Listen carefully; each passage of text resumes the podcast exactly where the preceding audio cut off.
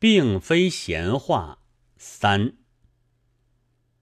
西营先生这回是一行于色，在现代评论四十八期的闲话里，很为被书谷擅自选印作品，因而受了物质上损害的作者抱不平，而且贱名也忝列于作者之列，惶恐透了。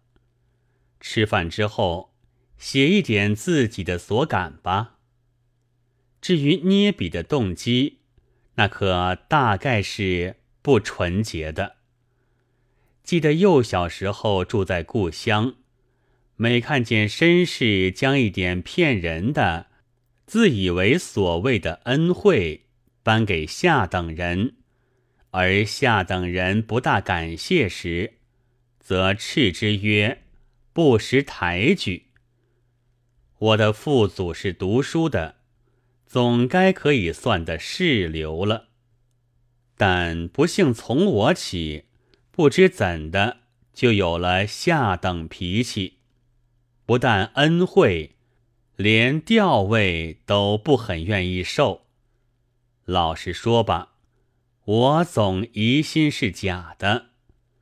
这种疑心，大约就是不识抬举的根苗，或者还要。使写出来的东西不纯洁，我何尝有什么白刃在前，烈火在后，还是定住书桌，非写不可的创作冲动？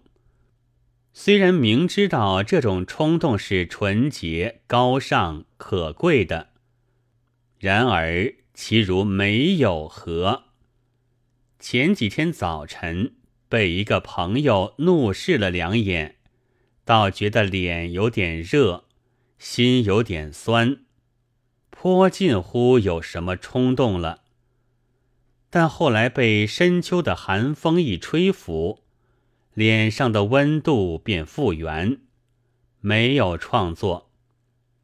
至于已经印过的那些，还是被挤出来的。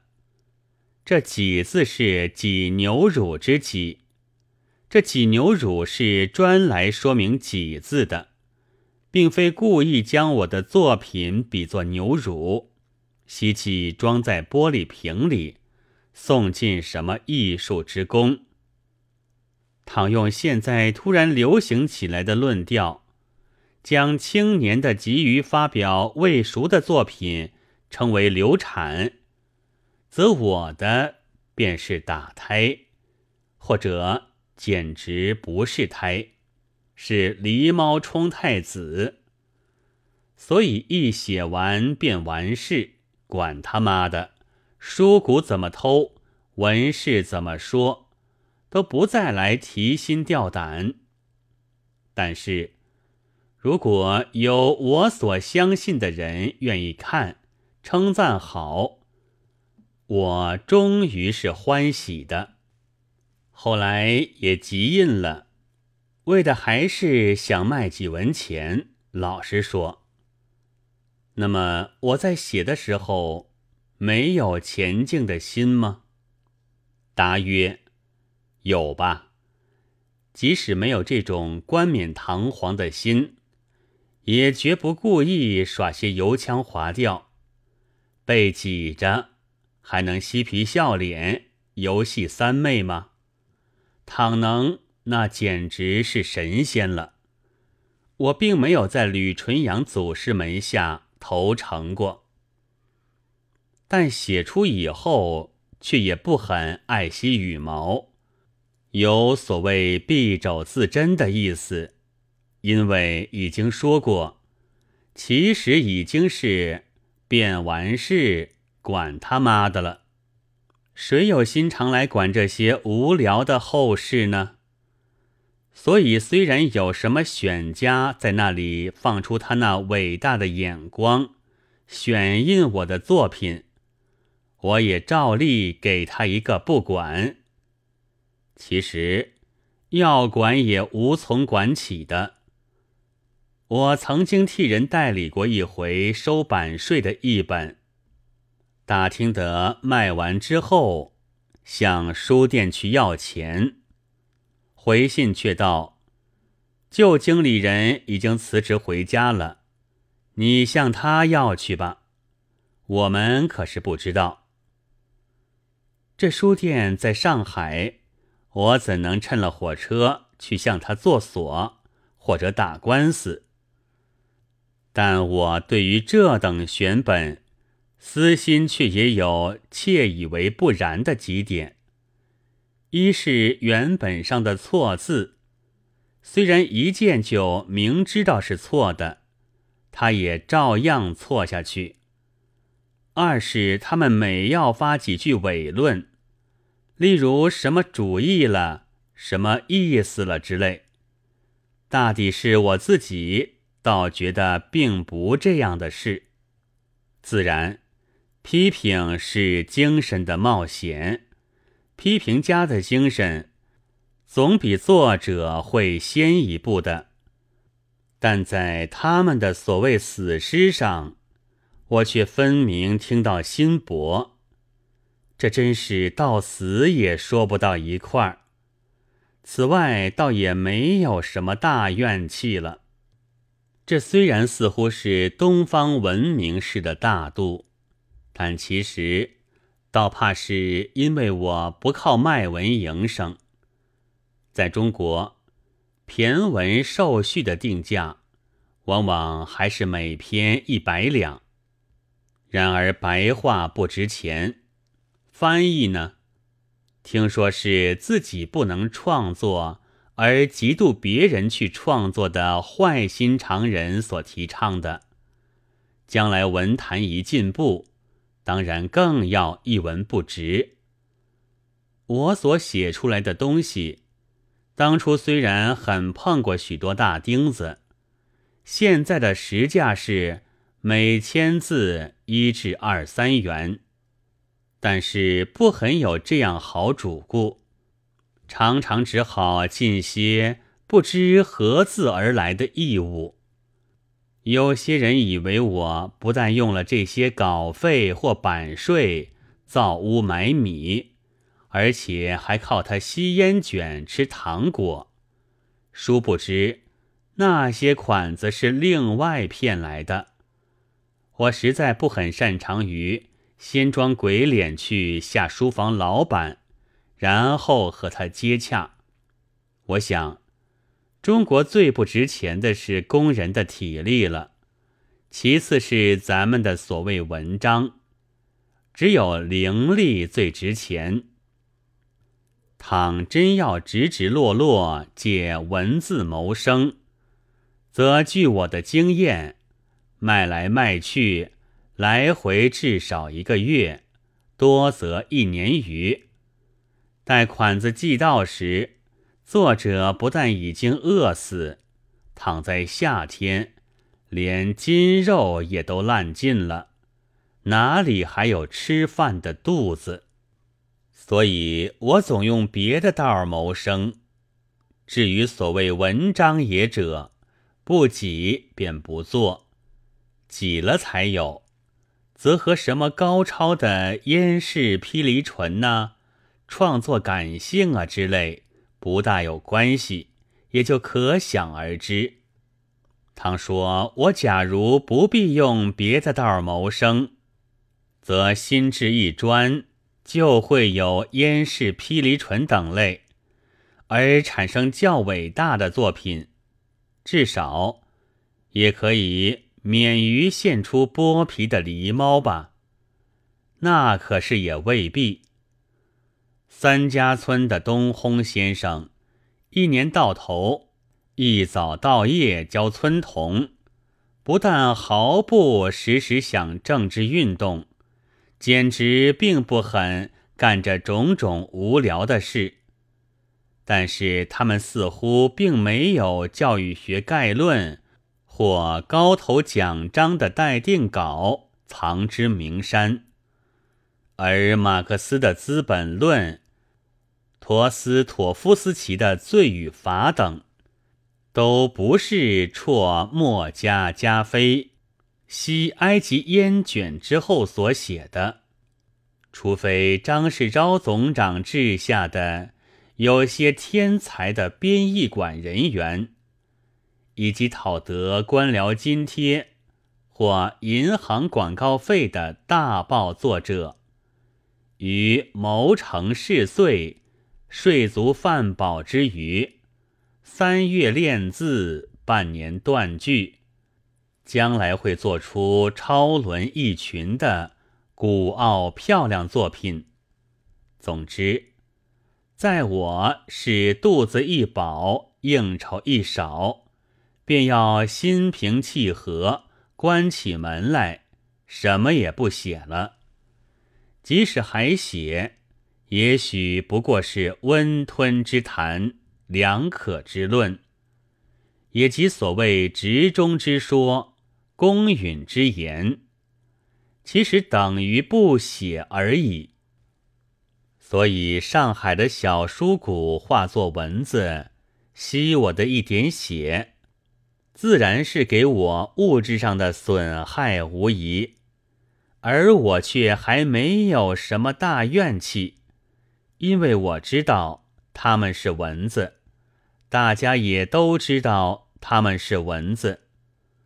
我一生中。给我大的损害的，并非书谷，并非兵匪，更不是旗帜鲜明的小人，乃是所谓流言。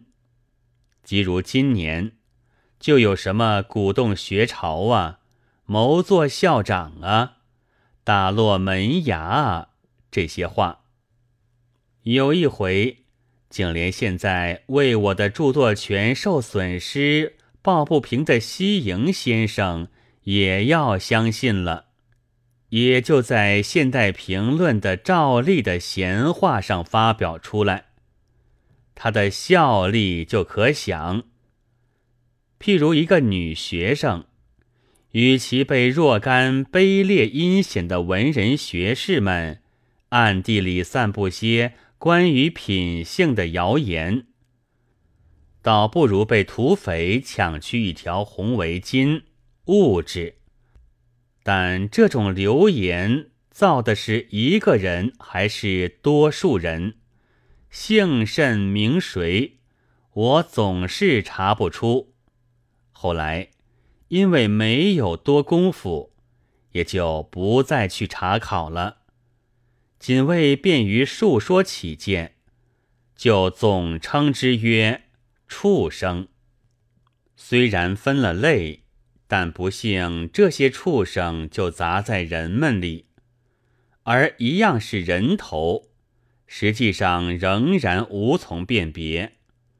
所以我就多疑，不大要听人们的说话，又因为无话可说，自己也就不大愿意做文章，有时候甚至于。连真的异形于色的公话，也会觉得古怪珍奇，于是乎而下等脾气的不识抬举，遂告成功，或者会终于不可救药。平心想起来，所谓选家这一流人物，虽然因为容易联想到名记的志意的选家的缘故。似乎使人厌闻，但现在倒是应该有几个。这两三年来，无名作家何尝没有胜于较有名的作者的作品？只是谁也不去理会他，一任他自生自灭。去年，我曾向 D.F 先生提议过，以为该有人。搜罗了各处的各种定期刊行物，仔细评量，选印几本小说集来介绍于世间。至于已有专辑者，则一概不收，再拜而送之大门之外。但这话也不过终于是空话，当时既无定局。后来也大家走散了，我又不能做这事业，因为我是偏心的。评是非时，我总觉得我的熟人对读作品是一己者的手腕大概不高明，在我的心里似乎是没有所谓公平，在别人里我也没有看见过。然而还疑心什么地方也许有，因此就不敢做那两样东西了。法官、批评家，现在还没有专门的选家时，这是批评家也做的，因为批评家的职务不但是剪除恶草，还得灌溉家花。家花的苗，譬如菊花，如果是家花，则它的原种。不过是黄色的细碎的野菊，俗名满天星的就是。但是，或者是文坛上真没有较好的作品之故吧？也许是一做批评家，眼界便极高卓，所以我只见到对于青年作家的迎头痛击、冷笑抹杀。却很少见右叶讲劝的意思的批评家。有一种所谓文士而又似批评家的，则专是一个人的御前侍卫，托尔斯泰呀，托他斯泰呀，指东画西的，就只为一人做屏风。其甚者，竟至于一面暗护此人。一面又重伤他人，却又不明明白白的举出姓名和实证来，但用了含沙射影的口气，使那人不知道说着自己，却又另用口头宣传，以补笔墨所不及，使别人可以疑心到那人身上去。这不但对于文字。就是女人们的名誉，我今年也看见有用了这畜生道的方法来毁坏的。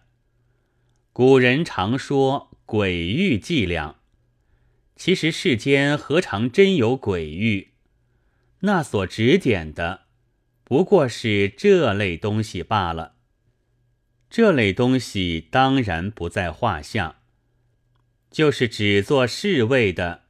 也不配评选一言半语，因为这种工作做的人自以为不偏，而其实是偏的，也可以；自以为公平，而其实不公平，也可以。但总不可别有用心于其间的。书谷也像别的商人一样，唯利是图。